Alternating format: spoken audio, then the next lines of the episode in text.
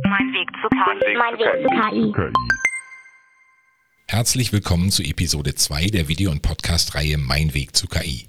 Mein Name ist Axel Dürkop und mein Gast heute ist die Jurastudentin, freischaffende Künstlerin und AI and Art Researcher Dalia Moniat.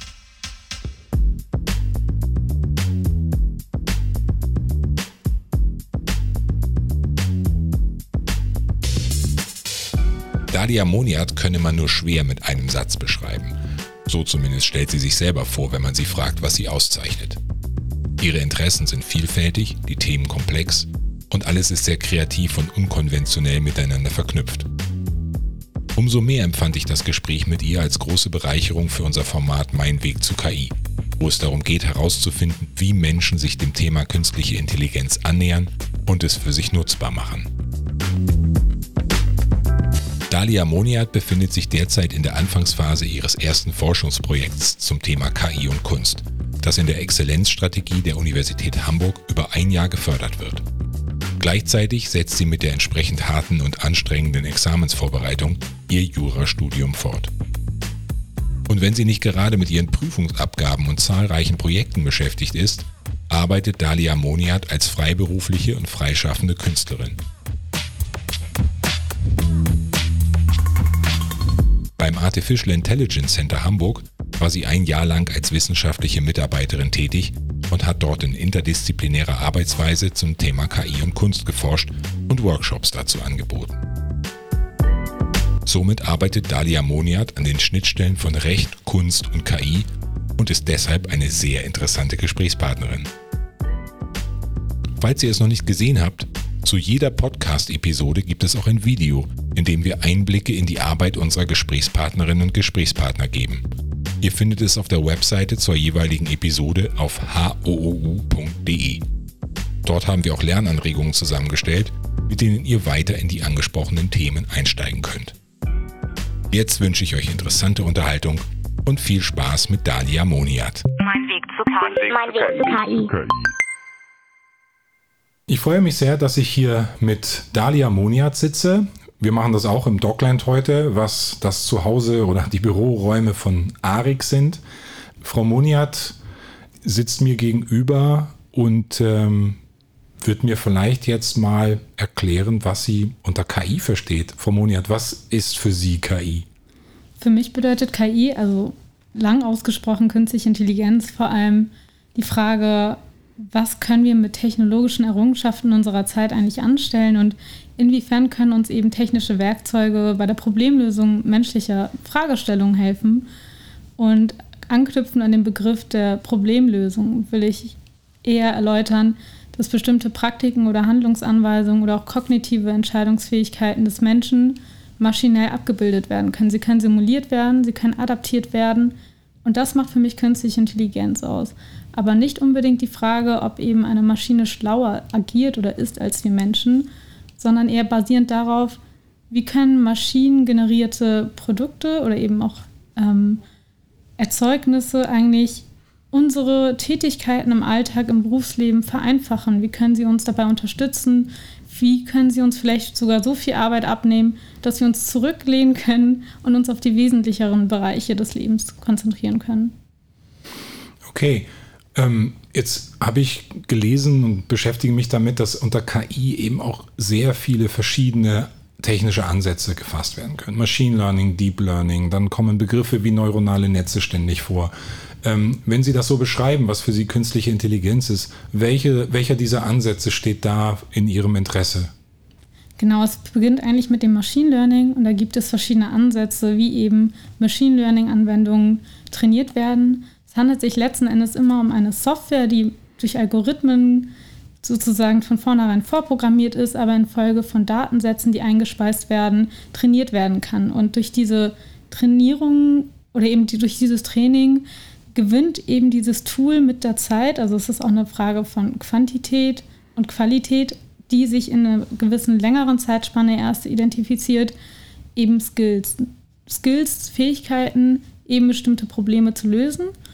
Und ähm, mit Machine Learning beginnt es. Es gibt sowas wie Federate Learning, es gibt verschiedene Learning-Ansätze, die sich auch natürlich daran orientieren, wie wir Menschen normalerweise sozusagen lernen. Also künstliche Intelligenz orientiert sich tatsächlich an, an die kognitiven Fähigkeiten des Menschen und das äh, wird auch tatsächlich bei den neuronalen Netzen deutlich, wo eben versucht wird, eben neuronale Zusammenhänge des Gehirns so maschinell abzubilden oder computergeneriert, dass bestimmte Prozesse ähm, kognitiver Art abgebildet werden können und simuliert werden können. Und da finde ich sehr spannend. Also ab einem gewissen Punkt, wo es immer komplexer wird, auch in den Strukturen, wie bestimmte Zusammenhänge in dem Tool miteinander verflickt oder zusammengeflickt sind, wird es zum Teil undurchsichtig. Ich persönlich habe auch keinen technischen Hintergrund, kann sozusagen nur aus der Theorie sprechen.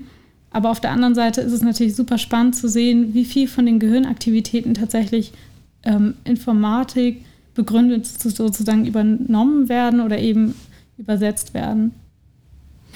Sie sagen, Sie haben keinen technischen Hintergrund. Ähm, das klingt für mich jetzt so, als wüssten Sie schon sehr, was Sie da machen oder womit Sie sich da beschäftigen. Aber Sie kommen eigentlich aus dem Bereich Jura. Sie studieren im Moment an der äh, Universität in Hamburg Jura und sind aber auch freiberufliche Illustratorin. Wie passt das zusammen? Ja, spannend. genau an dem Punkt habe ich mich auch immer wieder gefragt, was mache ich hier eigentlich? Also ich habe mit Jura angefangen, vor sieben Jahren diesen Bereich zu studieren. Ich habe mich gegen ein Kunststudium äh, entschieden, hatte mich dann dafür entschieden, mich selbstständig von vornherein zu machen, weil ich von vornherein künstlerisch tätig war und auch geneigt bin, eigentlich kreativ künstlerisch zu arbeiten. Fand diese Selbstständigkeitslösung tatsächlich für mich in meinem Rahmen besser weil mir der inhaltliche, methodische Part gefehlt hat. Ich habe immer auch den Drang gehabt, wissenschaftlich zu arbeiten, mich durch gesellschaftliche Prozesse fortzubewegen und vielleicht auch dadurch Inspirationen zu gewinnen. Und deswegen ist das Rechtsstudium oder das Jurastudium eigentlich auch die beste Grundlage, um mich äh, künstlerisch auch weiterzuentwickeln. Im Rahmen dessen, als ich mit dem Studium angefangen habe, habe ich schnell gemerkt, dass mir die projektbasierte Arbeit näher liegt als nur das stupide Studieren im, in der Bibliothek. Und dementsprechend habe ich mir schnell Projekte gesucht, an denen ich praxisorientiert arbeiten kann. Es fing an mit der kreativen Beratung von Startups, von kreativen Leuten, natürlich mit rechtlichem Inhalt. Und natürlich kommt man, wenn man sich dann im Innovationsbereich beschäftigt oder eben in diesen Bereichen unterwegs ist, dazu, dass man sich auch näher mit solchen technischen Themen auseinandersetzt. Und dementsprechend habe ich mich dann auch frühzeitig orientiert und geschaut, was sind die Trends, was sind neue Geschäftsmodelle, was tut sich derzeit, ähm, was, was kann ich Neues lernen, wie kann ich mich orientieren, um, um auch eben zukunftsweisend äh, mich fortzubilden. Und ähm, jetzt haben Sie ja gesagt, also klassisches Studium Jura, aber die anderen Sachen, die Sie sehr interessieren, die machen Sie nicht in formaler Bildung. Also das heißt, wie, wie lernen Sie, wenn Sie wenn Sie sich mit künstlicher Intelligenz beschäftigen? Was suchen Sie auf? Sind es Bücher, sind es Videos oder gehen Sie zu Vorträgen? Wie, wie kommt Ihr Wissen zusammen? Ich muss gestehen, dass ich ähm, wenig lese, auch wenn man meint, dass man als Jurastudentin oder Student viel in der Bibliothek hockt. Ähm, ich habe vieles durch Hands-on-Erfahrung gelernt. Ich habe sehr viele Praxisbezüge herstellen wollen. Ich habe das gebraucht, im Austausch zu sein also habe ich mich frühzeitig nach dem dritten, vierten Semester nicht nur projektbasiert engagiert, sondern eben auch auf Fachkonferenzen, bei Hackathons. Ich habe alles gesucht, also aufgesucht, auch aus Veranstaltungshinweisen, wo ich das Gefühl hatte, ich kann mich einbringen, ich kann proaktiv mitwirken, gestalterisch werden. Und durch diese Hackathons beispielsweise, also diese Art von Wettbewerbsumgebung, wo wir konkret Problemstellungen bearbeiten und sie auch mit Prototypengenerierung umsetzen, habe ich, glaube ich, schon so die ersten Ansätze geschaffen, um überhaupt mich auch im Bereich der KI weiterzuentwickeln. Ich habe selber nicht technisch äh, gelernt. Ich, ich hab, bin tatsächlich Autodidaktin, was auch die technischen Inhalte angehen. Das kam alles durch das ganze Research-Prozess. Also durch den Research-Prozess. Ich habe ähm, viel recherchiert, wenn ich dann bestimmte Themen bearbeitet habe. Also habe ich ganz viel recherchiert nach Aufsätzen beispielsweise oder eben nach Vordenkern in den Bereichen der KI, der Innovationsförderung der Branchen, wo eben sehr viel äh, Vielfalt geschaffen wird und auch eben fortschrittlich gedacht wird. Können Sie ein paar Beispiele nennen? Also gibt es Menschen, deren Aufsätze Sie auf jeden Fall weiterempfehlen würden oder wo Sie sagen, das war für mich jetzt irgendwie wirklich erhellend? Ja, also ich habe ähm, vor allem wegen dem rechtlichen Einzug, weil ich ja im Studium des Rechts unterwegs bin und mich auch wohlfühle, mich zunächst erstmal mit Legal Tech beschäftigt. Und Legal Tech ist eigentlich der Bereich des Rechts, der sich eben mit der Anwendung von technologiegestützten Produkten beschäftigt, auch unter der äh, Fragestellung, wie eben Technologien im rechtlichen Dienstleistungsbereich angewendet werden können oder aber auch bei der Rechtsprechung oder bei behördlichen Tätigkeiten und welche ja, Vorteile, welche Herausforderungen sich daraus ergeben. Und da ist mir Nico Kuhlmann als erster, ja, als erster Anlauf äh, begegnet, als erste Anlaufstelle, als Persönlichkeit mit sehr viel ähm, Wirkmacht auch in dem Bereich Legal Tech, weil er hat vieles an Erfahrung aus dem Silicon Valley nach Deutschland geholt und in Deutschland, vor allem auch in Hamburg, die Szene mitgestaltet. Er hatte zahlreiche Aufsätze geschrieben. Es gab dann auch Professorinnen und Professoren, die im Bereich Legal Tech immer ähm, mehr publiziert haben. Und diese Werke, also gerade so im juristischen Bereich Legal Tech, habe ich mich viel beschäftigt, viel gelesen. Und ähm, die Nachweise, die Literaturenweise kann ich sonst gerne mal schriftlich mitgeben. Ja, das würde mich sehr freuen, denn wir haben ja in diesem Format auch immer sozusagen konkrete Empfehlungen, wie man das nachvollziehen kann, was Sie da berichten. Und ähm, da freue ich mich natürlich sehr, wenn wir das genau aufführen können. Ich möchte nochmal zurückkommen zu diesem Begriff Legal Tech in Verbindung mit dem Silicon Valley. Dem Silicon Valley sagt man ja nach, es sei ein Ort, an dem man versucht, soziale Probleme mit Technik zu lösen, was gut gehen kann, was aber auch nicht gut gehen kann. Können Sie ein Beispiel nennen für eine Anwendung, wo Technik im Bereich der ähm, Juristerei, der, der, Rechtsprechung sozusagen ähm, erfolgreich Dienste leistet oder vielleicht auch experimentell angewendet wird? Ja, also Technologie im Bereich des Rechts hat insofern Innovationspotenzial und vor allem auch mit großer Ausstrahlungskraft, als dass wir darüber nachdenken, wie wir den Zugang zum Recht für alle vereinfachen können. Wir haben es zum Teil im Recht mit sperrigen bürokratischen Systemen zu tun, nämlich dahingehend, wenn es um die Rechtsdurchsetzung geht oder auch die Frage, ob man überhaupt einen rechtlichen Anspruch hat, den man umsetzen kann. Und häufig scheitern viele Bürgerinnen und Bürger anhand dieser Fragestellung schon, weil sie entweder gar nicht wissen, dass sie ein Recht haben, also einen Anspruch auf etwas, oder aber es ist so schwierig daran zu kommen, eben auch durch diese bürokratischen Hürden, dass es sich gar nicht lohnt, für kleine Ansprüche eben ähm, an, an die Gerichte heranzutreten. Und dafür hat in dem Bereich Legal Tech wirklich jetzt schon ähm, sehr viel, ja, wie soll ich sagen, also auf jeden Fall sehr viel äh, Wirkung entfaltet und auch schon sehr viele tolle Beispielsprojekte ähm, auf den Markt gebracht. Und der Markt hat sich insofern erweitert, als dass es durch gewisse Legal Tech-Modelle, Geschäftsmodelle und Produkte wie ähm, Hartz-IV-Widerspruch, es gibt RightMart als ein Unternehmen, äh, das sich sozusagen spezifisch auf äh, sozialrechtliche Fragestellungen ähm, orientiert hat und ähm, eben Sozialbetroffene dabei unterstützt, äh, Bescheide überprüfen zu lassen und das kostenlos. Und ähm, da sind sozusagen hinter dem ganzen Geschäftsmodell Phänomene ähm, implementiert, die den Zugang erweitern zum Recht und es natürlich auch für die Betroffenen einfacher machen, überhaupt durchzublicken, was da möglich ist. Wir haben auch sowas wie Flightride, wenn es um Fluggastrechte geht, auch ein super tolles Beispiel. Wir haben es ähm, auch bei Bußgeldbescheiden, wenn es um, um eben den Straßenverkehrsrechtsbereich geht, wo eben bestimmte Dienstleister oder Dienstleistungsunternehmen jetzt schon wirklich Mehrwerte schaffen können für kleine Ansprüche aber mit großem Mehrwert auf jeden Fall. Jetzt habe ich auch gehört ähm, von Ihnen, aber auch ähm, gelesen im Netz, dass Sie Mitbegründerin des Hamburg Chapters der Legal Hackers sind. Also nochmal was anderes, nicht Legal Tech, sondern Legal Hackers. Hacking für mich ein positiv besetzter Begriff, der einfach einen kreativen Umgang mit Technik bedeutet. Ähm, was macht man als Legal Hackerin? Der Begriff von Legal Hackers ist sozusagen etwas, was Sie übernommen haben. Es gibt eine weltweite Initiative, die ähm, aus den USA heraus begründet worden ist und ähm, international verschiedene Chapter realisiert hat, dahingehend, dass eben versucht wird, ein Netzwerk von interdisziplinär arbeitenden Juristen zu erschaffen, Juristinnen und Juristen, die multidisziplinär denken, die ausgerichtet sind auf eben den Hacking-Bereich, auf den Tech-Bereich und gleichzeitig aber in ihrem eigenen Wirkbereich des Rechts ähm, arbeiten. Und ähm, die Idee oder die Vision, die wir mit der Gründung des Hamburger Chapters hatten, war auch vorwiegend zu schauen, wie können wir Informatikerinnen und Informatiker sowie Juristinnen und Juristen miteinander vernetzen, wie können wir sie, wie können wir sie auf eine Plattform bringen, wie können wir auch vielleicht gemeinsame Projekte, Veranstaltungsformate organisieren. Genau.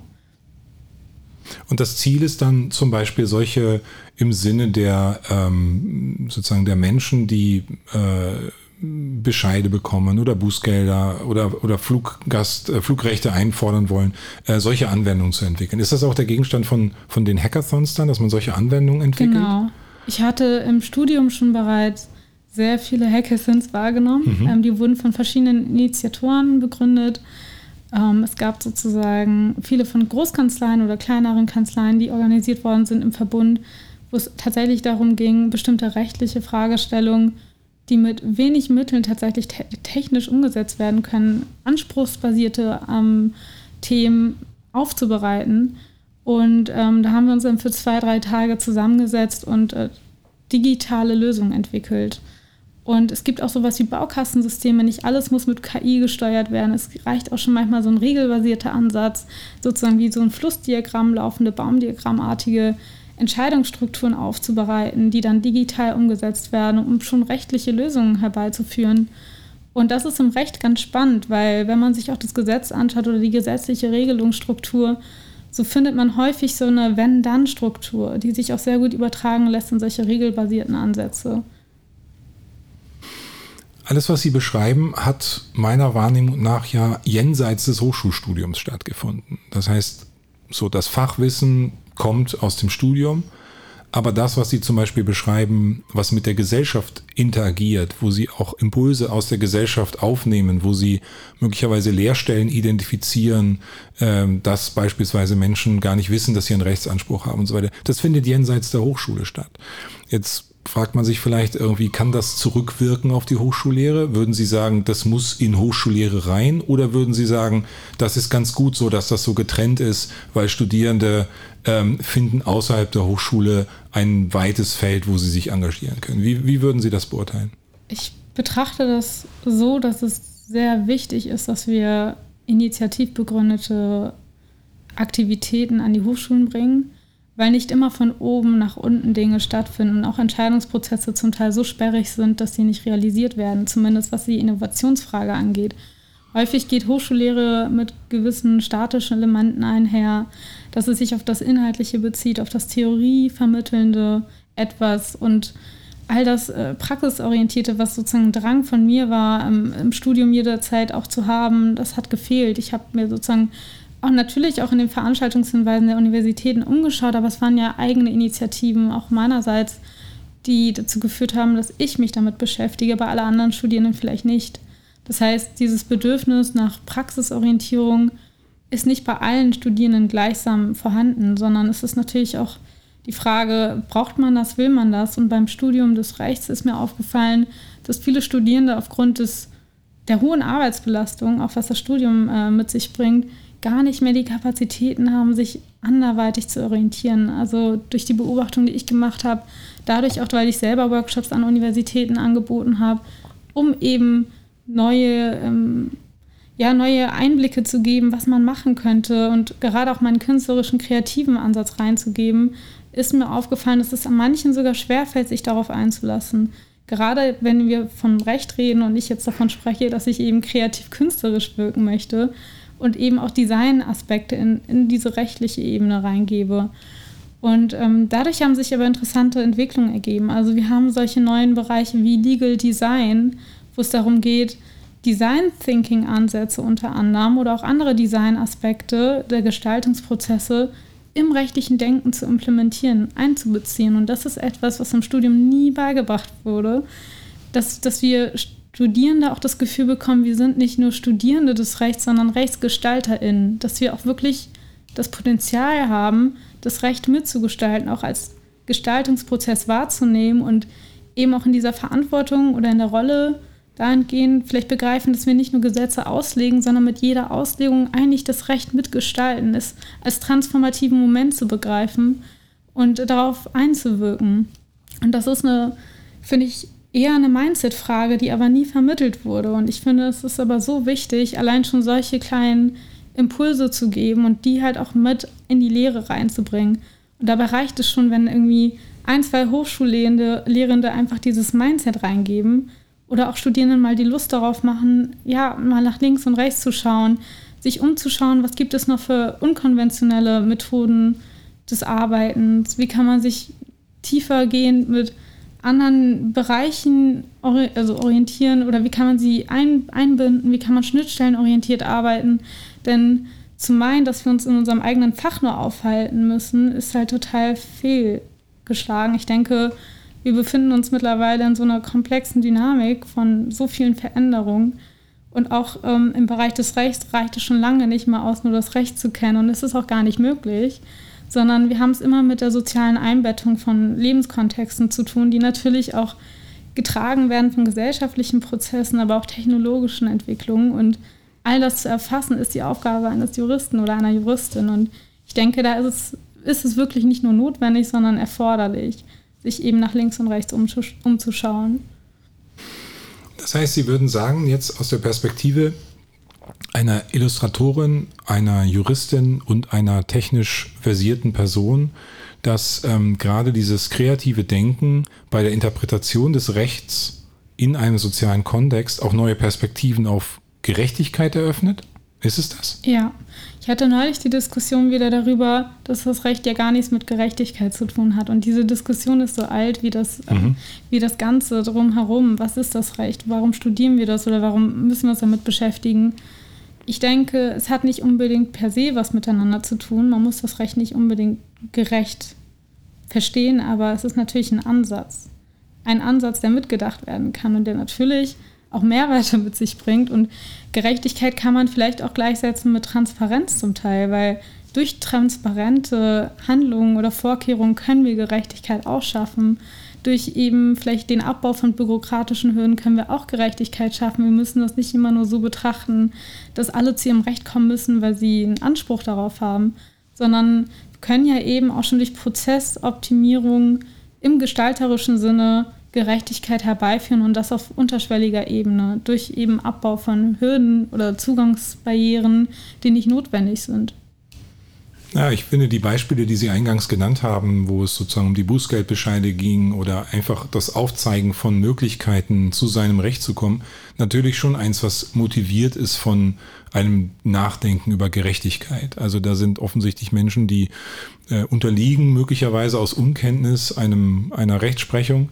Und das, was Sie jetzt äh, da zusammendenken, bedeutet ja, dass ähm, kreative Menschen aus Informatik, aus dem aus dem Bereich der Rechtsprechung oder der, ähm, der, äh, der Jura ähm, jetzt Anwendungen entwickeln, die dort helfen, mehr Gerechtigkeit zu schaffen. So, das heißt, das, also auch wenn es ein Unterschied ist, Recht und Gerechtigkeit, so scheint es mir doch Ihr Ansatz zu sein, durch technische Anwendungen überhaupt Menschen in die Lage zu versetzen, äh, das, was sie als gerecht empfinden, auch durchsetzen zu können. Ich habe das tatsächlich etwas vorsichtiger eben formuliert, damit ich auch konservative mit einbeziehe. Aber ja. natürlich ist es so. Und natürlich ist es auch vielleicht von mir ein Anliegen, ähm, als kreative Persönlichkeit eben zu schauen, wie kann ich Dinge optimieren, weil ich die Welt vielleicht nochmal offener sehe mhm. oder vielleicht liberaler als manch ähm, alteingesessene Anwältinnen mhm. und Anwälte oder Richterinnen und Richter.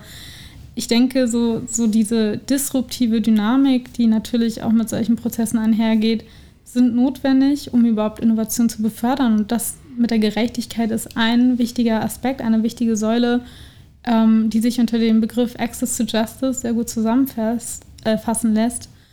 Und das ist tatsächlich ein Ansatz von Legal Tech, ja. Das mhm. ist auch äh, etwas, was uns alle intrinsisch motiviert, woran mhm. wir auch sehr viel Zeit investiert haben. Und wenn ich von wir spreche, dann meine ich gewissermaßen ein, eine Art von Netzwerk, eine Art von Bubble, eine kleine ja, Filterblase von Akteurinnen und Akteuren aus der Praxis tatsächlich, mehr als aus der Wissenschaft, die sich wirklich seit einigen Jahren, seit vielleicht bis zu fünf Jahren damit beschäftigen, dieses Thema Legal Tech, Legal Design anhand von konkreten Beispielen umzusetzen und auch zu verdeutlichen, dass es wirklich sinnstiftend ist, an dem Punkt weiterzuarbeiten und das Recht innovativer zu gestalten. Jetzt haben Sie gerade erwähnt, dass einfache Anwendungen, die zum Beispiel auf diesen Hackathons entstehen, nicht zwingend mit KI zu tun haben müssen. Das heißt, es geht um Entscheidungsbäume und vielleicht einfach ähm, so Lotsensysteme, die einen zu einem Zielpunkt führen. Aber wenn es mit KI zu tun hat, was sind das für Anwendungen? Was, wie, wie kann ich mir das vorstellen, nach dem, was Sie eingangs auch ausgeführt haben? Also man trainiert Maschinen, dass sie äh, klassifizieren können, dass sie vielleicht auch ähm, Vorschläge machen können. W können Sie ein Beispiel geben, wo das dann zum Tragen kommt? Wenn man sich beispielsweise im Bereich von Due Diligence anschaut, wie damals Aktenberge durchgesichtet werden mussten oder eben Ordnerberge, so kann man mit KI, also künstlicher Intelligenz, vor allem im Bereich der Durchsicht von Unterlagen, von Dokumenten und der Extraktion bestimmter Aspekte in den Dokumenten schon einiges abgewinnen. Es geht nicht unbedingt darum, jede juristische Information mithilfe einer KI interpretieren zu lassen. Denn ich bin auch der Meinung, dass das eine Aufgabe ist, die den Menschen vorbehalten bleiben muss. Aber ähm, mithilfe der ja, Erkennungssoftware oder mithilfe eben Detektionssoftware lassen sich schon einige Arbeitsprozesse vereinfachen. Und ich denke, da ist ein Riesenpotenzial bei der künstlichen Intelligenz gegeben, in rasanter Schnelligkeit Dinge schneller zu identifizieren, als es mit einem bloßen Auge möglich wäre. Wir haben aber mit der KI auch nochmal andere Ebenen, die immer wieder diskutiert werden, auch im Bereich der Entscheidungsfindung, der Entscheidungstätigkeit, die auch autonom stattfinden könnte, wenn man es dann ausprobiert. Das Problem im Recht ist natürlich aber, dass wir es mit einem Bereich zu tun haben, zumindest in Deutschland, wo eben Daten oder Informationen, die eingespeist werden müssen, erstmal so gar nicht frei zugänglich sind und das eben auch eine Frage von Macht ist, wie viel Daten wie äh, verfügbar sind und eingespeist werden, weil die müssen ja auch nochmal ähm, datenbasiert irgendwie für die Software äh, aufbereitet werden. Das heißt, es ist nicht so, dass es irgendwie nur Papierberge sind, die dann kurz eingescannt werden, sondern die Frage ist auch, wie digitalisiert man diese Informationen und Daten für eine KI-Anwendung. Ähm, und ähm, es gibt aber auch schon spannende Projekte, also auch im Bereich der Gerichtsentscheidungen, inwiefern man Gerichtsentscheidungen auslesen lässt durch solche Detektionssoftware, inwiefern aber auch vielleicht ein KI-Roboter ähm, vielleicht Entscheidungstätigkeit ähm, überlassen wird. Also wie inwiefern sozusagen vielleicht auch behördliche Entscheidungen von, von eben automatisierten Entscheidungsprozessen begleitet werden. Und äh, da gibt es auch schon tausend, ähm, ich sage schon tausend, aber es gibt da schon einige Beispiele ähm, auch aus den USA, wo es um die ähm, Frage ging, inwiefern bestimmte StraftäterInnen rückfällig werden können und um die Frage, inwiefern die Wahrscheinlichkeit dafür gegeben ist. Und da war das Problem aber, dass die KI zum Teil mit einer gewissen Bias vorbelastet war, dass eben schwarze Menschen häufiger mit einer Rückfallquote ähm, identifiziert worden sind als eben andere. Und gewisse Diskriminierungsaspekte im Recht ähm, sollten unter, also nicht, sollten zumindest äh, verhindert werden. Und das ist ein Problem, das eben sowohl Menschen haben, aber auch eben in solche KI-Systeme übernommen werden können, wenn eben die Softwareentwickler auf solche Dinge nicht eingehen und nicht mit einbeziehen, dass eben bestimmte statistische Auswertungen vielleicht von vornherein schon ähm, das Potenzial bergen, dass sie eben ja auch in, in so einem Tool dann ähm, ja für krumme Zahlen oder krumme Werte sorgen. Das heißt, der Vorgang, also nochmal, um das nochmal zusammenzufassen, der Vorgang ist in diesem Zusammenhang der, dass Daten aufbereitet werden müssen, die müssen erstmal zur Verfügung stehen. Dann müssen sie für dieses Training, was Sie genannt haben, ähm, äh, genutzt werden. Und dabei kann es, wie Sie zuletzt beschrieben haben, zu dieser Schieflage kommen. Das heißt, äh, ähm, sozusagen ungerechte Entscheidungen, wo Menschen dann wiederum benachteiligt werden, sind zurückzuführen auf diese Daten ähm, die da offensichtlich diese Schieflage schon beinhaltet haben. Wie kann man dem begegnen? Weil Sie ja eingangs eigentlich einen sehr hehren Anspruch formuliert haben, dass Technik sozusagen eben nicht noch mehr Ungerechtigkeit, sondern eigentlich das Gegenteil äh, bewirken sollte. Was ist der Ansatz, um mit dieser, diesem Bias umzugehen? Also bei dem Bias, das ist ein Riesenproblem generell bei der KI. Ich, ich bin jetzt leider inhaltlich nicht so drin, als dass ich jetzt sehr viel dazu ähm, referieren könnte, aber ich glaube, es hat viel auch mit dem Mindset und der Weltsicht der EntwicklerInnen zu tun, die daran arbeiten, solche Software zu entwickeln. Und eben auch ist es eine Aufgabe der Data Scientists, diejenigen, die eben diese Software warten und unter, ähm, unter Kontrolle halten müssen und eben auch eben upgraden müssen oder die Entwicklungsstände beobachten sollen, dass sie verstehen, wie diese Entscheidungsprozesse in der KI ablaufen. Und das ist aber ein Problem, weil sie zum Teil auch eine Art von Blackbox darstellt. Also der Prozess einer KI, je nachdem, wie sie trainiert wird, kann zum Teil auch sehr undurchsichtig sein und dazu führen, dass nicht gleich ähm, herausgelesen werden kann, warum jetzt eben dieses Ergebnis bei rumkommt. Und ich glaube, das wird immer komplexer, soweit wir noch stärker in diese neuronalen Netze reingehen und eben Deep Learning-Ansätze fortführen. Ähm, ich glaube, das ist ein Riesenproblem und ähm, daran tun wir gut, wenn wir eben verschiedene Betroffenheitsperspektiven und Repräsentationsformen einbeziehen, auch schon im Prozess und eben auch bei der Evaluierung und stetigen Rückkopplungen mit, mit der sozialen Wirklichkeit.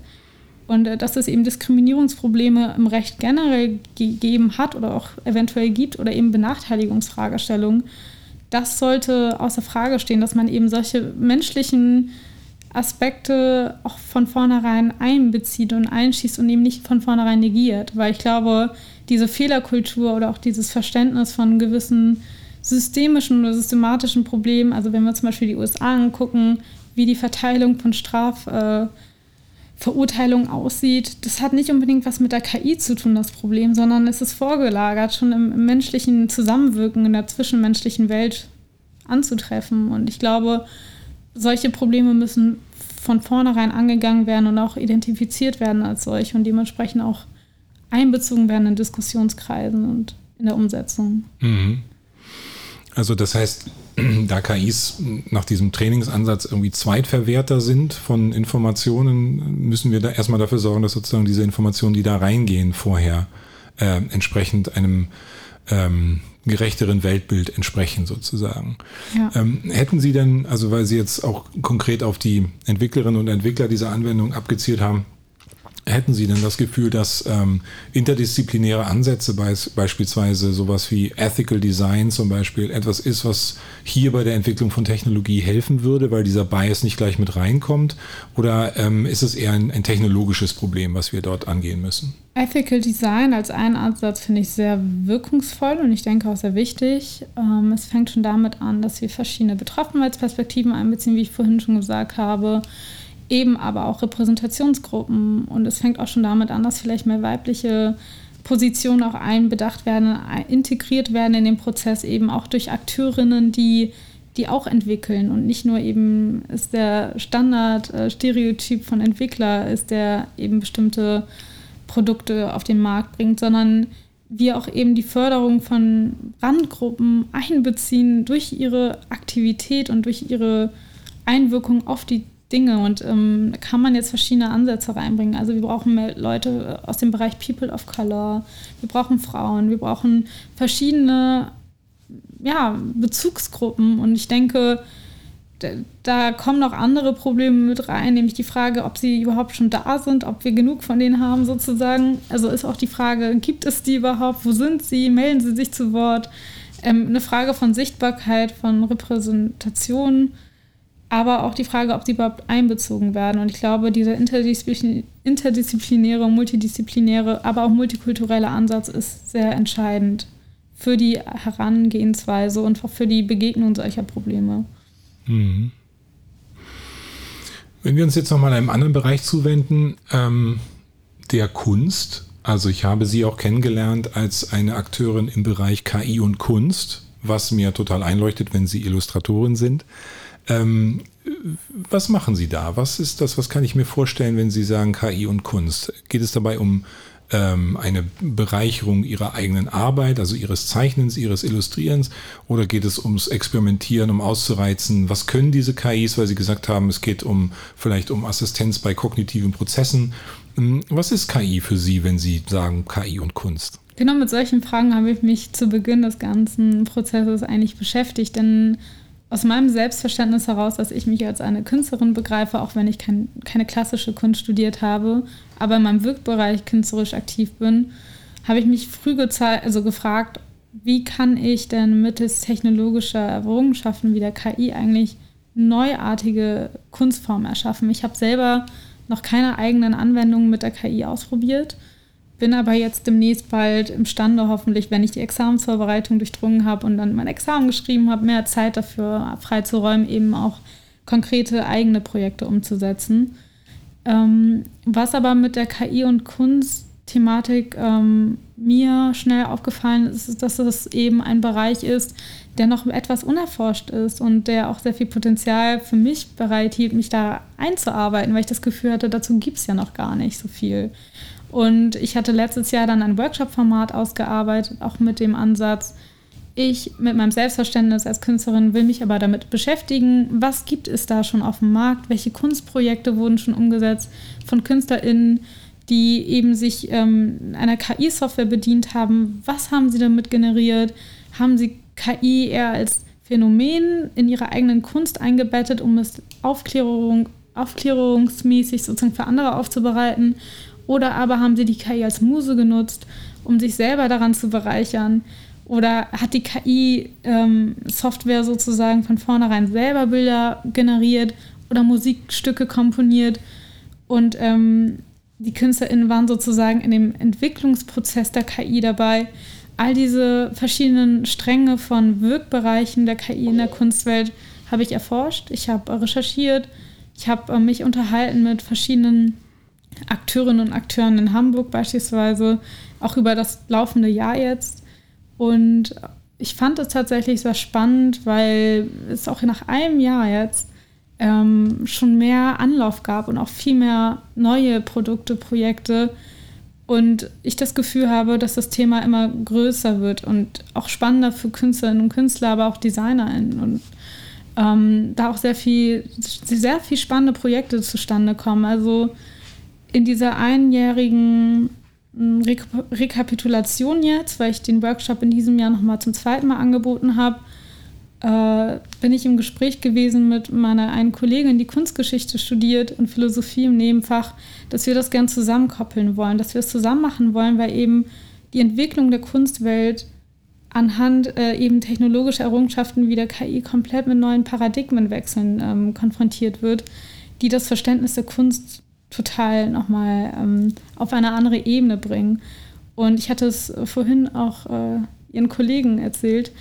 Ähm, was ich äh, interessant finde, ist, dass durch die KI auch der Bezug zu Kunstobjekten und diesem Begriffs, ähm, also der begrifflichen Dynamik, dass wir Kunst immer besitzen wollen und müssen, nochmal eine andere Verfärbung bekommt. Denn durch die ähm, ja zum Teil immaterielle Form von künstlicher Intelligenz als eine Software und eben der ähm, Generierung von quantitativen Kunstobjekten, die nicht unbedingt alle besitzt werden können, entsteht auch ein anderer Bezugspunkt zur Kunstwelt überhaupt, nämlich, dass wir eben vielleicht gar nicht mehr unbedingt ein Kunstobjekt im Raum haben, zu haben brauchen, sondern vielleicht nochmal größer denken und vielleicht ja eben zerfließende Formen oder auch eben Objekt, äh, übersteigende Form der Kunstwahrnehmung ähm, ein, einbeziehen. Und das ist zum Beispiel auch mit der NFT-Dynamik ganz spannend, dass da eben auf einer Plattform plötzlich so viel Virtuelles produziert wird. Ganz kurz, erklären Sie uns, was NFT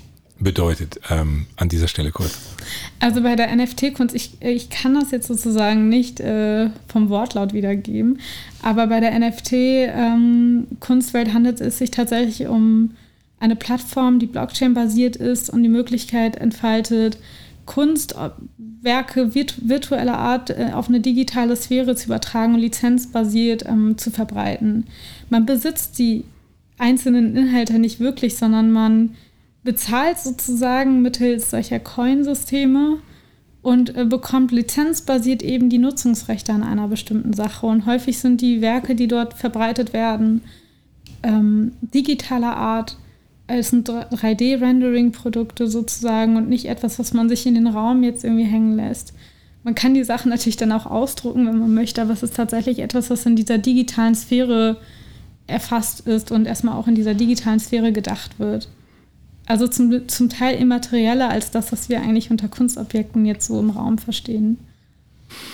Das ist interessant, weil also Kunstobjekte sind ja häufig auch Statussymbole ähm, wo zeigt man denn das, dass man was hat? Also ist man dann nicht sozusagen mit NFT-basierter Kunst eigentlich da raus? Oder wo kann ich sagen, hey, ich habe jetzt einen, ich weiß gar nicht, wer jetzt äh, da ein populärer Künstler ist, aber ähm, wo, wo kann man sozusagen zeigen, dass man ein Künstler, eine Künstlerin fördert, dass man wie bisher auf dem Kunstmarkt, dass man einen guten Riecher hat zum Beispiel, dass man sagt, ich habe das gekauft, ich habe das hier hängen, weil das ist jemand, den zähle ich zu den Intellektuellen dieser Zeit oder das ist, der hat, der oder die hat ein gutes Gespür. Alles das scheint mir wegzufallen. Wie, wie, ähm, was tritt an die Stelle? Ist nicht, dass ich einen Verlust beklagen möchte, aber es klingt so sehr nach Veränderung von Autorenschaft, von ähm, Verwertungsrecht, von Urheberschaft, dass ich mich frage, was tritt an die Stelle, wenn wir uns mit dieser Kunst in Beziehung setzen? Wir können hier an der Stelle von einer Art von Demokratisierung der Kunst,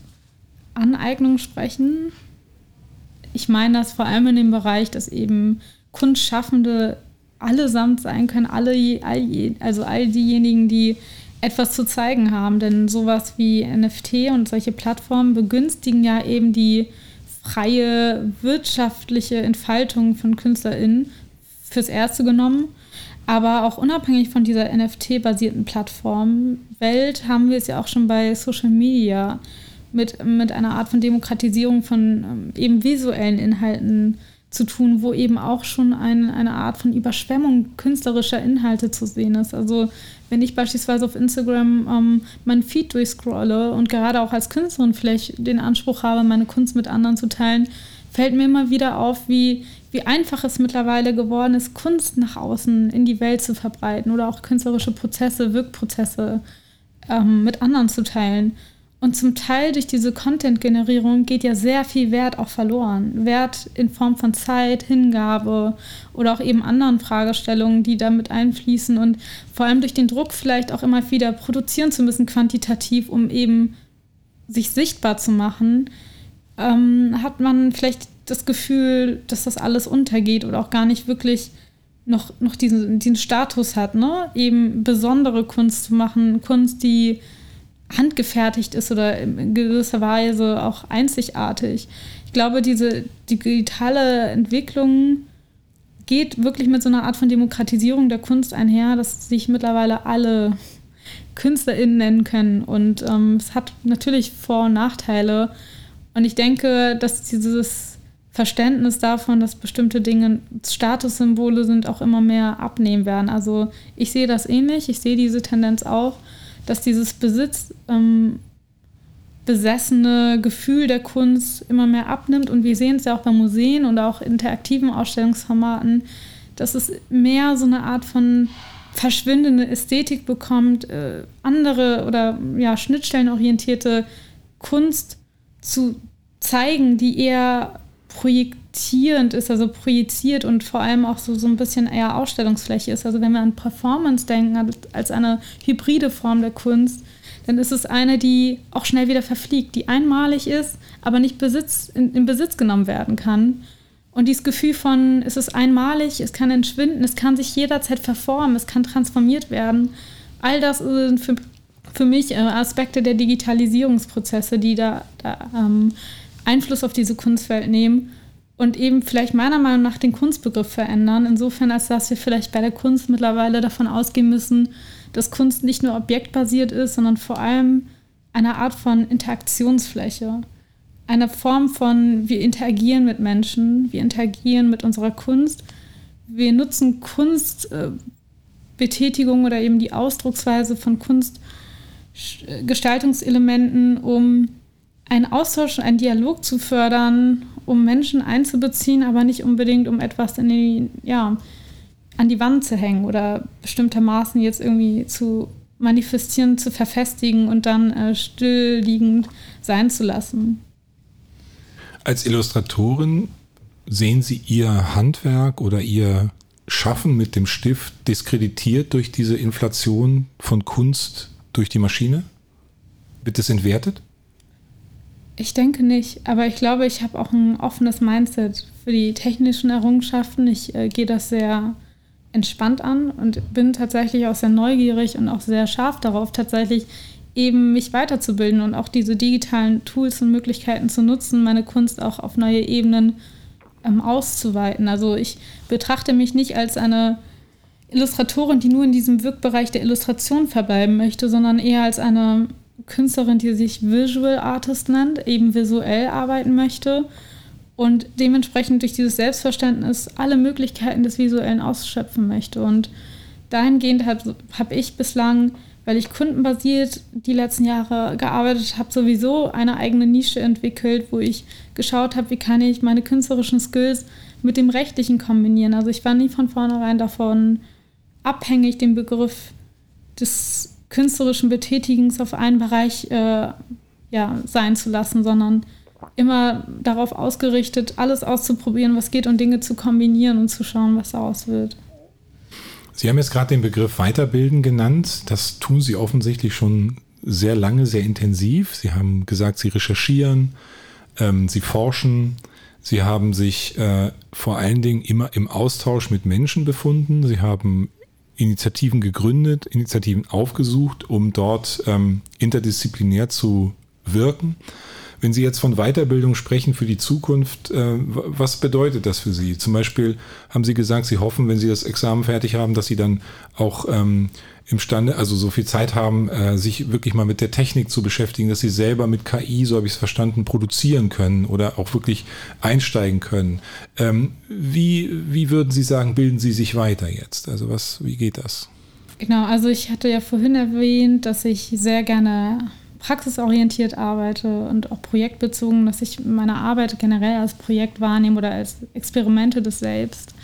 So habe ich auch mein Studium tatsächlich wahrgenommen. Ich habe mein Jurastudium als Kreative angefangen und möchte es als Kreative auch beenden. Dementsprechend ist es auch ein Experiment, das äh, Examen überhaupt zu machen. Also das Examen ähm, als solches äh, Projekt anzugehen und umzusetzen und äh, dann hoffentlich auch erfolgreich abzuschließen. Nichtsdestotrotz möchte ich weiter mich entwickeln und noch weiter entfalten können in den Bereichen, die mir besonders am Herzen liegen, bei denen ich das Gefühl habe, dass da noch sehr viel Luft nach oben ist, eben auch neue Dinge zu entwickeln oder zu generieren, die es vielleicht von vornherein nicht gegeben hat.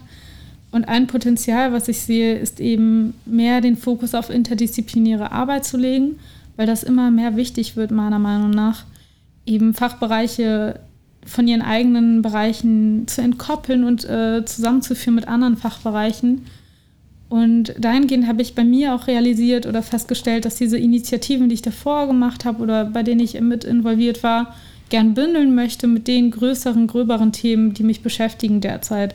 Sprich, ich arbeite gern im künstlerischen Bereich, ich arbeite auch sehr gern designfokussiert mit dem Ansatz von menschenzentrierten Produktdesign und gleichzeitig möchte ich das Rechtliche einbetten und dieses Digitale oder Technische auch.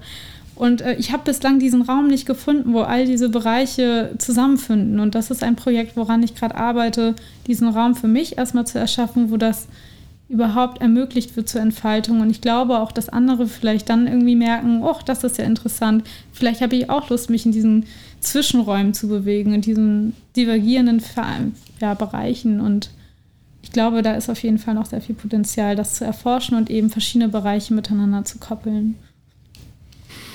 Ähm, gibt es, also Sie haben vorhin schon einen Autor genannt, äh, einen Forscher, dem Sie sehr ähm, sozusagen sehr gefolgt sind mit dem, was, was er geschrieben hat über Legal Tech.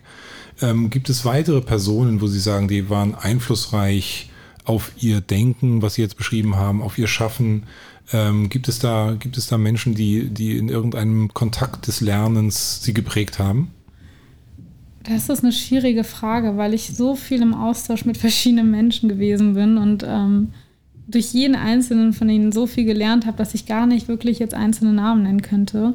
Ich glaube, die, die Besonderheit meines Lernens ist darin begründet, dass ich überhaupt den Gesprächs, äh, also die Gesprächsbasis gesucht habe und durch alle Interaktionen, die ich kriegen konnte, alles rausgesogen habe, was mir was, äh, ja, was mir etwas bringen konnte. Ähm, und wie gesagt, also ich habe äh, auch im juristischen Bereich sehr viele interessante Persönlichkeiten kennengelernt, die an der Schnittstelle von Kunst, Design und Recht arbeiten. Und das hat mich sehr viel, also wirklich noch mehr motiviert als davor, als Alleingängerin sozusagen diese Themen anzugehen ich könnte gerne Auflistung machen, aber tatsächlich traue ich mich das gar nicht, weil es so viele Menschen gibt, die ich ja. nennen könnte. Ja, ähm, eine Sache, die würde ich noch, noch gerne nachfragen wollen. Ähm, also das, äh, das Klischee sozusagen der Informatik, aber auch der Rechtsprechung. Vielleicht ist es auch nur in meinem Kopf und Sie können es korrigieren, ist, dass es eine sehr männlich dominierte Angelegenheit ist. So. Ähm, jetzt nehme ich Sie aber wahr als jemanden, der sehr selbstbewusst in all diesen Zusammenhängen agiert und äh, dort auch äh, Dinge auf den Weg gebracht hat, ähm, wo, wo man sich natürlich fragen kann, okay, ist das immer so herzlich willkommen gewesen oder sind Sie da vielleicht auch Menschen auf die Füße getreten? Ähm, wie, rea wie reagiert sozusagen eine etablierte Informatikwelt und eine etablierte Jurawelt auf diese neuen Ansätze, die sagen, äh, wir müssen raus aus dieser Einheitsdenke der Wissenschaft, äh, interdisziplinär. Was haben Sie da erfahren? Ich habe zum Glück, muss ich sagen, sehr viel positive Erfahrungen gesammelt mit der Zeit. Und ich glaube, es hat auch wirklich was mit dem Selbstbewusstsein, was Sie ansprechen, zu tun. Das heißt nicht, dass ich so selbstsicher von vornherein gewesen bin, in die Welt hineinzutreten, in solche konservativen Ecken, mit dem Bewusstsein vor allem, dass ich wüsste, wie es besser geht. Ich glaube, so war es nicht, sondern ich bin eigentlich immer mit großen Augen durch die Welt gegangen, vor allem in diese Bereiche, weil ich, ja, ich hatte das Gefühl, hier ist so viel zu bestaunen und gleichzeitig auch irgendwie noch zu verändern. Ich habe versucht, mitzugestalten, mitzureden und mich einfach interaktiv einzubringen, ohne dass es das Gefühl vermittelt, ich wüsste es besser, ich könnte es besser. Ich glaube, der Austausch auf Augenhöhe ist entscheidend und ich hatte immer gehofft, dass es irgendwie möglich ist und zum Glück war es bislang so, dass ich das Gefühl hatte, es geht ich habe mit vielen älteren Akteurinnen und Akteuren zu tun gehabt, mehr als mit meinen Gleichaltrigen. Und, aber der Austausch war immer sehr fruchtbar und trotzdem auch angenehm. Und ich hatte nicht das Gefühl, dass ich irgendjemandem auf die Füße trete mit dem, was ich sage. Zum Glück nicht. Und das vor allem im juristischen Bereich. Das mag man auch nicht so glauben, aber es ging wirklich gut. Ähm, es hatte angefangen damit, dass ich auf vielen Fachkonferenzen anwesend war und durch die Präsenz allein, weil man auffällt, wenn man da schon mit jungen Jahren auftaucht, hat man sich schon eigentlich eine gute Position etabliert. Ich sag mal so, wenn man da regelmäßig auf verschiedenen Fachkonferenzen aufgetaucht ist, konnte man sich damit eigentlich schon in die Gedächtnisse ja, einarbeiten und auch so ein bisschen ähm, auch ja, positionieren. Und dementsprechend hat es auch nicht lange gedauert, bis man die ersten Einladungen bekommen hat, auf irgendwelchen Panel-Diskussionen aufzutauchen oder eben auch auf irgendwelchen Veranstaltungen zu referieren bis die Leute dann auf einen aufmerksam werden. Aber es war natürlich ein Weg, der vielleicht ein paar Jahre gedauert hat, eben auch von Kontinuität geprägt war und bedeutet hat, dass man sich auch wirklich ähm, immer wieder mal auch zu Wort bekennt und nicht nur still da sitzt und zuschaut. Und ich glaube, das, das ist auch ein Learning by Doing für mich gewesen, als eine, die zuvor sehr introvertiert gewesen ist und sich gar nicht getraut hatte, Vorträge zu halten. Also es war auch etwas, was über die Jahre hinweg immer durch stetiges Trainieren und Ausprobieren entstanden ist und sich dann so, ja, mittlerweile so entwickelt hat, dass man es mittlerweile gerne tut. Ja. Ich würde gerne noch auf einen Punkt zu sprechen kommen, den wir eigentlich schon gestreift haben, aber der vielleicht nochmal so einen Ausblick ähm, machen soll auf KI im Allgemeinen. Sie hatten, also mir geht es um, um ethische Aspekte sozusagen. Sie hatten ja schon gesagt, dass es ein, ein Problem gibt in der Tat in diesem Ansatz, dass wir Daten nehmen, um Maschinen zu trainieren. Ähm, was mich interessieren würde, ist äh, vielleicht aus einer aus einer ethischen, aber auch aus einer juristischen Perspektive nochmal zu gucken, was eben diese großen Herausforderungen sind. Also man, man, wenn man sich anguckt, die drei großen Standorte für KI, also der amerikanische Raum, der chinesische oder asiatische Raum und der europäische Raum, dann würde mich nochmal interessieren, wie Ihre Einschätzung ist bezüglich dieser Herausforderungen oder auch vielleicht, manche sagen ja auch, wir sind in Europa zu langsam, weil wir es immer so genau nehmen mit dem Humanismus und auch mit bestimmten Datenschutzaspekten und so weiter. Und andere sagen ja, das ist gerade unser Vorteil, ähm, weil wir das so genau nehmen. So, es könnte, es könnte nochmal gut für uns sein, dass wir das so genau genommen haben. Das ist so eine Position, die ich wahrnehme, gerade durch auch die Stellungnahme der EU zu, zu äh, sozusagen zu, zu KI und Regulierungsmöglichkeiten. Wie ist Ihre Einschätzung, wenn wir das mal wegnehmen von nur dem Bereich Legal Legal Tech insgesamt? Ja, also es ist ein richtig wichtiger, also schon ein sehr wichtiger Punkt, den Sie ansprechen.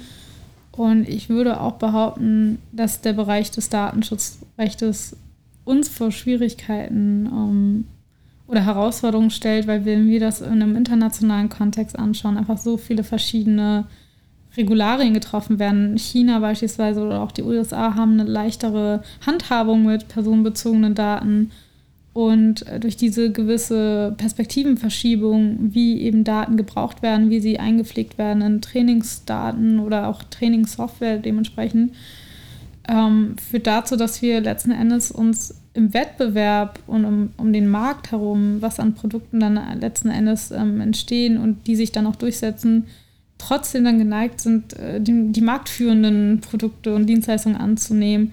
Also man kann das in verschiedenen Strängen und Bereichen auch identifizieren, dass es immer natürlich auch um Wettbewerbsvorteile geht und um die, um die marktbeherrschenden Domäne.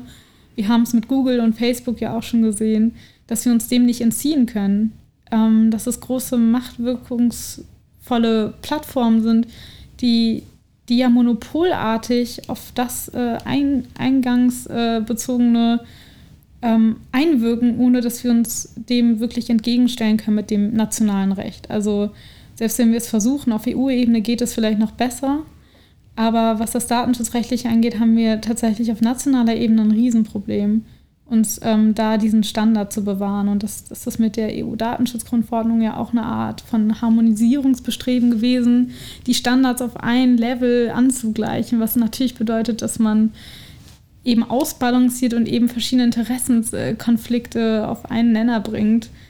Ähm, was dazu natürlich führt, dass eben mehr Verwirrung eigentlich entsteht, was jetzt eigentlich geht und was nicht geht und letzten Endes auch nicht äh, alle Interessen gleichartig ähm, Stellungen oder eben eine Position bekommen, die, die sie vielleicht verdient hätten. Im Bereich der KI sehe ich das Thema des Datenschutzrechts als ein sehr großes Problem an oder auch eine Herausforderung, die stets weiter gedacht werden muss, was auch die Regulierungsfragen angehen. Wir haben es natürlich damit ja auch mit einer gewissen Art von Komplexitätsüberhöhung zu tun. Also KI ist für mich auch ein Aspekt von Komplexität, Beherrschung, Bearbeitung, Bewältigung. Und ähm, dem müssen wir auch gewachsen sein und dementsprechend auch aus juristischer Perspektive heraus wird es immer wichtiger, sich eben mit solchen Schlüsseltechnologien überhaupt auseinanderzusetzen. Denn wenn es um juristische Entscheidungen über die KI geht, kann das ja nur ein Jurist oder eine Juristin entscheiden, die sich damit auskennt. Und nicht immer werden Ge Geschäftsgeheimnisse geteilt, nicht immer wird sozusagen Einblick gewährt in die äh, technischen äh, Möglichkeiten und Unmöglichkeiten dieser Software, sondern man muss sich da auch tatsächlich reindenken, reinfühlen können in solche Prozesse. Und das wird immer komplexer, auch für, für eben alle Beteiligten, diese Dinge offen zu legen, Prozesse abzubilden, sie darzustellen. Und ich denke, da müssen wir sozusagen immer, immer stetig uns updaten und immer mehr auch darauf besinnen, uns in diese neuen äh, Technologien und Trends eigentlich einzuarbeiten. Was würden Sie denn als ähm, Ihre größte Herausforderung sehen für die nahe Zukunft? Also das Examen ist geschrieben, Experiment gelungen. Ähm, was, ist, was ist Ihre nächste Challenge? Wo, was, was wollen Sie bezwingen? Was ich bezwingen möchte, das ist vielleicht etwas, was ich unter Mindhacking verstehe. Okay. Ähm, ich denke, dass, dass wir an dem Punkt arbeiten sollten, Mindsets mehrerer Menschen, also Menschengruppen kollektiver Art eigentlich ähm, zu beeinflussen oder im positiven Sinne gesagt, eigentlich Menschen in ihrem Mindset zu optimieren, auch irgendwie positiv vielleicht nicht unbedingt positiv nur, sondern kritisch reflektierend bezogen auf Technologien oder Innovationsförderung. Und ich glaube, dass eine Herausforderung für mich zum Beispiel wäre, starr denkende Juristinnen und Juristen davon zu überzeugen, dass es sinnvoll sein kann, wie ein kreativer oder künstlerisch denkender Mensch zu agieren. Und sie dafür sozusagen zu begeistern, sich auch nochmal mal lockerer im chaotischen Sinne eines Künstlers gedacht, äh, mit eben bestimmten Fragestellungen zu beschäftigen und diese Ansätze aus dem Design oder kreativen Prozess mit reinzugeben, um ja, Innovation auch zu fördern, weil ich denke, dass alles, was Innovation auch angeht, mit dem Mindset beginnt und mit dem Mindset auch endet. Und ähm, der Weg der Technologie oder der An ja, Anwendung von Technologien eigentlich nur ein Mittel zum Zweck ist. Und der Zweck aber auch die ähm, Ausrichtung, die, die Ansätze, welche Ziele eigentlich umgesetzt werden sollen, also der Anfang des ganzen Designprozesses und das Ende, das ist eigentlich vom Mindset abhängig. Ist das eher, also wenn Sie sagen Mindhacking, ähm, ich äh, stelle mir vor, das könnte ein sozialer Vorgang sein, also Sie Sie äh, kontaktieren weiter, wie Sie es beschrieben haben, die Menschen, die sich Ihrer Meinung nach im Kopf bewegen sollen? Oder ist es für Sie auch ein, ein technologischer Prozess. Es erinnert so ein bisschen an Nudging, was Sie aber nicht meinen, so habe ich es jedenfalls nicht verstanden. Ähm, wenn es technisch realisiert wird, ist es häufig Nudging, weil man auch nicht genau weiß, was da jetzt mit mir passiert gerade. Ich merke das vielleicht gar nicht. Aber das scheint das nicht zu sein und ich möchte es Ihnen auch in keiner Weise unterstellen, weil Sie es gesagt haben, es eigentlich eine Anregung ist, nachzudenken, kritisch zu reflektieren. Ähm, wie, wie kann man das erreichen? Also Sie, Sie sind ja sozusagen erstmal nur Sie sehr aktiv im Austausch mit anderen. Ähm, was, was müsste zum Beispiel, um das nochmal zu sagen, was müsste in der Lehre passieren, was müsste in der Hochschule passieren, damit ähm, vielleicht sich einfach auch so ein, ein Mindset gar nicht mal erneuern muss bei denen, die schon fortgeschritten sind in ihrer Entwicklung, sondern vielleicht gleich das Mindset ist, mit dem Studierende, Lernende, Auszubildende jetzt in die Welt gehen. Ja, also den, den Begriff des Nudging habe ich so nicht gemeint tatsächlich. Ich glaube, das ist eher ein Begriff, den man im politischen Sinne gebraucht und auch nutzt. Und ähm, das kann man auch anhand von politischen Werbekampagnen erkennen, mhm. inwiefern das sozusagen eigentlich auch Raum einnimmt. Was ich mit Mindhacking meine, ist tatsächlich so ein bisschen ja, positiv aktivieren, Menschen durch auch konfrontative Ele Elemente des Austauschs, der Interaktion eigentlich dazu zu bringen, sich mit Dingen auseinanderzusetzen. Und durch eine gewisse Art von Konfliktsituationen, auch gar nicht immer negativ gemeint, sondern eben durch die Konfrontation, ja, ein Mindset, also so, so, so ein neues Denken zu entwickeln, das eben auch Offenheit gegenüber Veränderungen einherbringt oder eben auch Offenheit für kritisch reflektierende Fragestellungen und, und dann eben auch die Frage, wie sie aus verschiedenen Perspektiven drauf blicken, weil so ein Blickwechsel oder so eine Perspektivverschränkung meiner Meinung nach schon wichtig ist und das eben nur durch verschiedene Austauschmöglichkeiten generiert werden kann. Das ist ein schwieriges Unterfangen, weil, wie gesagt, im Studium habe ich häufig mitbekommen, wie manche mit Scheuklappen durch die Welt gehen. Und es ist auch, glaube ich, anmaßend zu behaupten, ich wüsste, wie es besser geht. Ich glaube, das ist auch nicht mein Anspruch, sondern mir geht es nur darum, alternative, unkonventionelle Wege auch aufzuzeigen oder auch mit meinem Wirken irgendwie mit einzubringen, damit einfach deutlich wird, man kann auch anders denken, man kann auch neue Dinge ausprobieren, erforschen, ohne dass man dafür prädestiniert von vornherein Dinge studiert haben muss und äh, bis, bis zu einem Abschluss gebracht haben muss.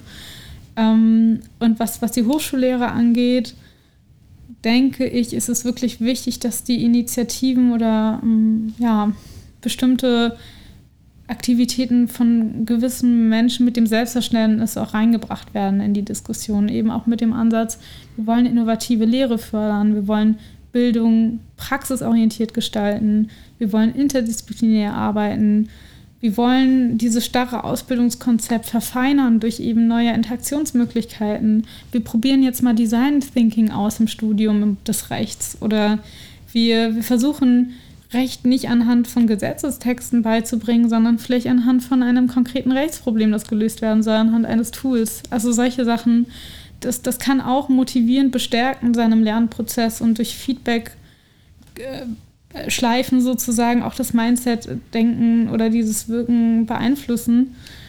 Und ich stehe da auch häufig im Austausch mit einigen ähm, und ich auch selber hatte versucht, an den Universitäten solche Lehrformate einzubringen es ging auch ganz gut. Also selbst ich als äh, Studentin konnte Veranstaltungen an Universitäten ähm, umsetzen.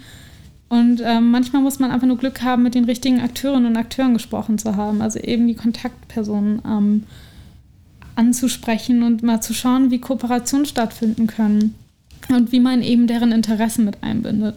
Ich glaube, man muss sich da sehr empathisch auch orientieren und schauen, was ist im machbaren Raum, also was ist möglich, wie viel können wir eigentlich erwarten. Und das Problem an den Hochschulen oder Universitäten, was ich derzeit sehe, was innovationshemmend ist, ist eigentlich der Kostendruck oder diese Kostenersparnis-Problematik, dass eben auch Universitäten ähm, vielleicht auch durch Corona bedingt jetzt eher vor dieser Herausforderung stehen, Kosten senken zu müssen, eben auch Personalkosten oder auch andere Arten ähm, von ja, Kostenfaktoren. Und das kann natürlich auch innovationshemmend sein, wenn man eben eigentlich daran interessiert ist, eben neue Ausbildungsformate zu ermöglichen. Wenn jetzt jemand an dem, was wir hier besprochen haben, Interesse hat, an Legal Tech, an KI, an KI und Kunst, ähm, was würden Sie dieser Person raten? Wie soll sie einsteigen, Ihrer Meinung nach? Was soll sie als erstes tun? glaube, das Erste oder Sinnvollste ist tatsächlich bei sich selbst anzufangen, sich zu fragen, was interessiert mich wirklich und danach mal zu suchen nach diesen Buzzwords. Man findet im Internet zuhauf eigentlich zu diesen Themen.